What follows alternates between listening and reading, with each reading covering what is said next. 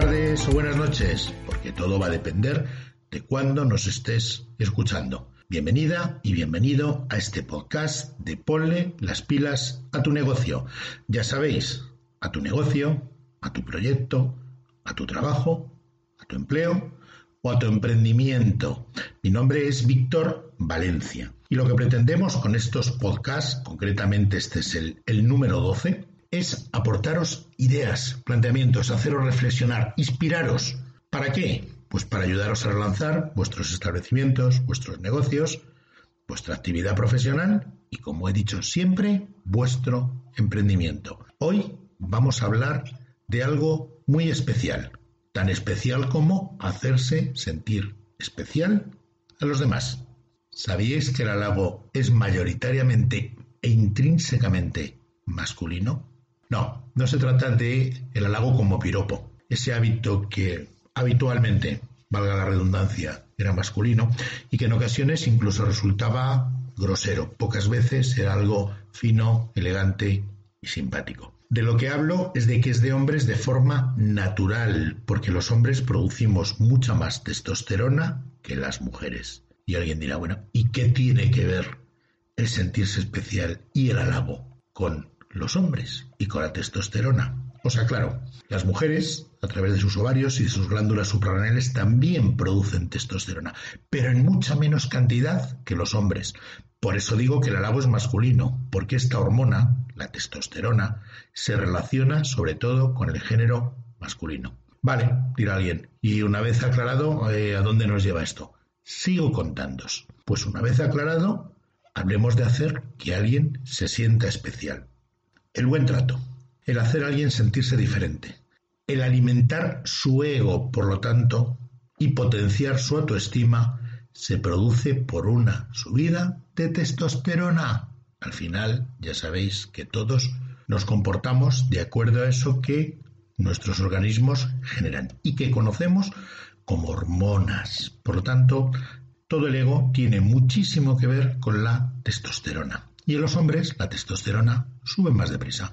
Por eso el ego del entorno masculino da mejor resultado que en el femenino. Ya conoces una curiosidad y un truco. Dejando a un lado el tema hormonal, es muy importante que una persona en nuestro establecimiento, en nuestro trabajo, en nuestro entorno, le hagamos sentirse diferente, especial, apreciada. Lo primero por cortesía, porque es lo suyo. Y lo segundo, por egoísmo. Sí, sí, he dicho egoísmo. ¿Por qué? Porque una persona halagada es más flexible, cede con más facilidad, es más productiva, está más satisfecha y le cunde más el trabajo, se concentra mejor, es más fácil de involucrar, le apetece participar y es menos conflictiva, se siente más a gusto. Al final, eso es lo que llamamos egoísmo positivo. ¿Qué ocurre si la otra persona está bien? A mí me irá mejor. Por lo tanto, no perdemos nada con hacer que la gente se sienta bien, se sienta especial. Por eso es bueno que la gente sienta que para nosotros es especial. Y para que se sienta así, ya sabes, existen tres fases que te voy a comentar. La primera es la de gestionar la empatía. Sonreír. Sonreír cambia las cuerdas vocales, la voz suena más agradable, suena más grave y ya sabéis que las voces graves gustan más. Pero ojo, hay algo fundamental, se llama aceptación facial. Y eso se produce tan solo en seis décimas de segundo. En seis décimas de segundo reconocemos un rostro amable, no agresivo. Segundo planteamiento para gestionar empatía, preguntar. Interesarte por cómo se siente esa persona. Conocer sus planteamientos. Eso genera empatía. Escuchar. Pero hay que escuchar, ojo, no con mi forma de entender las cosas, sino con los esquemas mentales de la otra parte. Esto es como cuando intentamos valorar cómo se comportaba la gente en la Edad Media con planteamientos de hoy. No estamos en el mismo contexto. Por lo tanto, yo trabajo con sus esquemas mentales. Compartir. Cuando dos personas comparten algo, se genera empatía, se genera noradrenalina y por lo tanto es muy fácil que esas dos personas conecten, como se dice habitualmente, que se comparten actividades, pensamientos, comentarios. Por lo tanto, ya tenemos los cuatro primeros puntos. Sonreír, preguntar, escuchar y compartir para generar empatía.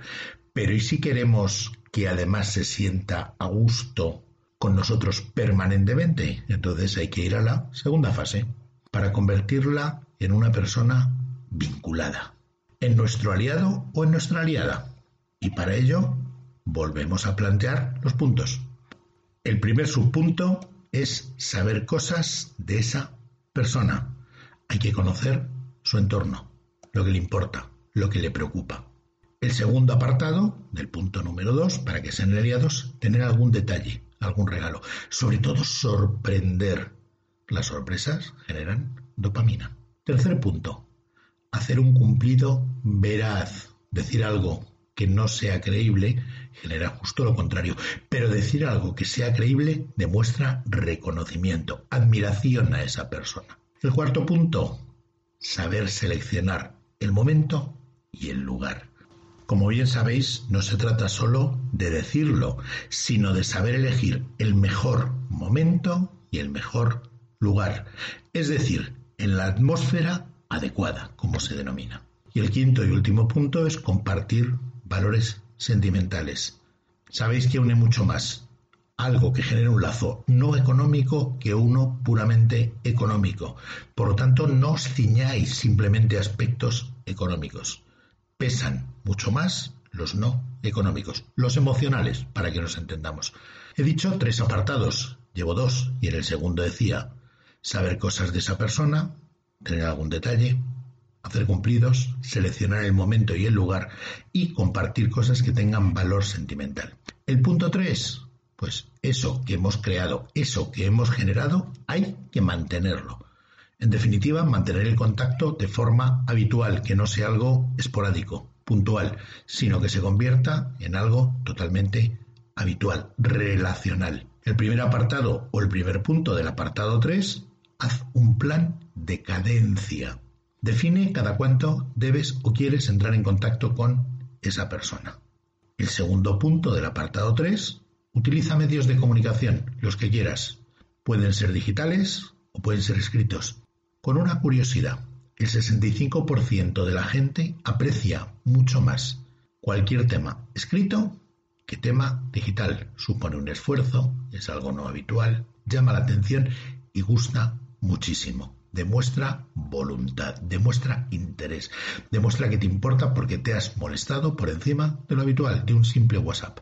Y el tercer punto de este tercer apartado, interésate por su entorno.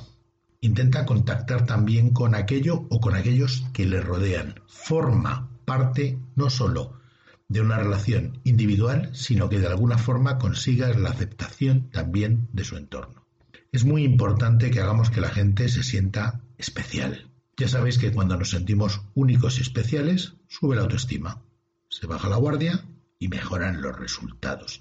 De todo tipo. No pretendo solamente hablar de resultados económicos, también quiero hablar de resultados relacionales, personales. Y como ya os he comentado los tres apartados, ahora vamos a hablar de estrategia. Os cuento cómo se plantea una estrategia para que alguien se sienta diferente establece una estrategia de redes de mejora, de redes de contactos, de redes de personas. No estoy hablando del mundo ciber, estoy hablando de tus relaciones. Para establecer esa estrategia de redes de mejora, primero, márcate al menos cada día una persona objetivo con la que quieras relacionar. Es como buscar un cliente cada día. Segundo, plantéate en qué puede ayudarte esa persona a ti, para que es válida. ¿Para qué te interesa esa relación? Tercero, establece para cada día de la semana un objetivo de desarrollo, algo que quieras conseguir mejorar, posicionar, optimizar a través de esa relación. El cuarto, gestiona el contacto de forma recurrente con cinco personas al día, con las que ya hubieras contactado previamente, es decir, una nueva cada día y cinco ya conocidas. Y el último y sexto planteamiento relacionado con todo lo anterior define qué sinergias de grupo quieres mover cada día con esas cinco personas. Es decir, no se trata solo de contactar por contactar, se trata de contactar para generar sinergias. Si sigues estos planteamientos, te garantizo que los resultados van a ser generar una red de apoyo excepcional que apostará por ti. La base es muy simple. Si tú estás bien, yo estoy bien. Por lo tanto, el egoísmo bien orientado en positivo es un elemento de altísimo valor personal y profesional. ¿Qué es lo mínimo que te puede ocurrir si lo intentas? Que la gente te aprecie. Y lo máximo, que te ayuden a conseguir tus objetivos. Si las personas se sienten especiales contigo, tú serás especial también para ellos. No lo olvides. Si te ha gustado este podcast, no dejes de comentarlo. Escríbenos si quieres hacernos una consulta, alguna aclaración, que toquemos algún tema en especial. ¿Dónde nos puedes escribir? Abierto para todos, 2021 gmail.com.